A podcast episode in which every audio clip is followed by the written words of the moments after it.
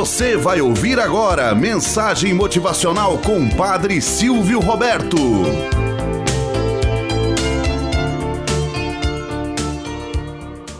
Olá, bom dia, flor do dia, cravos do amanhecer. Vamos à nossa mensagem motivacional para hoje. O cavalo de um sábio. Um sábio do deserto possuía um cavalo famoso que certo beduíno de uma tribo próxima cobiçava. O beduíno ofereceu em troca do cavalo todos os seus camelos. Porém, o sábio não aceitou a proposta. Certo dia, o beduíno disfarçou-se, cobrindo o rosto e vestindo-se de farrapos. Colocou-se à beira do caminho por onde passaria o sábio montado em seu belo alazão. Quando viu que o sábio se aproximava, o desonesto beduíno implorou com voz triste e sucumbida: Sou um infeliz peregrino. Encontro-me há três dias doente e sem força para sair deste lugar em busca de alimentos.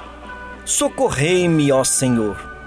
O sábio ofereceu-lhe bondosamente para levá-lo na garupa do cavalo o beduíno, por sua vez, replicou: Não posso levantar-me, senhor. Não tenho mais força. Comovido diante de tão deplorável miséria, o sábio desceu do cavalo e, com dificuldade, colocou o falso mendigo sobre a sela de seu belo animal. No primeiro momento de descuido do sábio, o tratante esporiou o animal e afastou-se, dizendo: Tenho agora este cavalo em meu poder. Vou levá-lo para minha tenda, quer queira ou não. O sábio pediu que parasse um momento, pois solicitaria um favor. O ladrão, na certeza de que não poderia ser perseguido, deteve-se.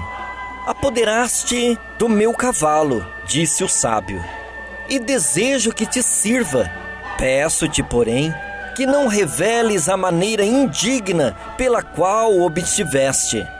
E por que não? indagou o beduíno. A razão é muito simples, explicou o sábio. Pode acontecer que alguém, encontrando-se realmente enfermo, se veja forçado a pedir-te auxílio, e o viajante poderá desconfiar do infeliz e negar-lhe a assistência você será a causa de que muitos se abstenham de praticar a caridade pelo receio da traição. Envergonhou-se o beduíno ao ouvir aquelas palavras e, inspirado pelo arrependimento, desceu do cavalo e devolveu-o ao seu legítimo dono. O sábio convidou-o a ir até a sua tenda, onde passaram juntos vários dias e do caso, nasceu entre eles uma sincera amizade que durou toda a vida. Moral da história: é melhor acender uma vela do que amaldiçoar a escuridão. É melhor agradecer um gesto tão simples do que cobiçar toda a fortuna ou a vida que o outro tem.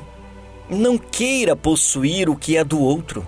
Faça com que a sua vida espelhe sempre a riqueza que vem do alto, e não aquelas que são passageiras, onde a ferrugem e a traça corrói. É melhor buscar sempre as riquezas que vêm do alto. Estas sempre nos dá a vida eterna. Tenhamos um bom dia na presença de Deus e na presença daqueles que nos querem bem.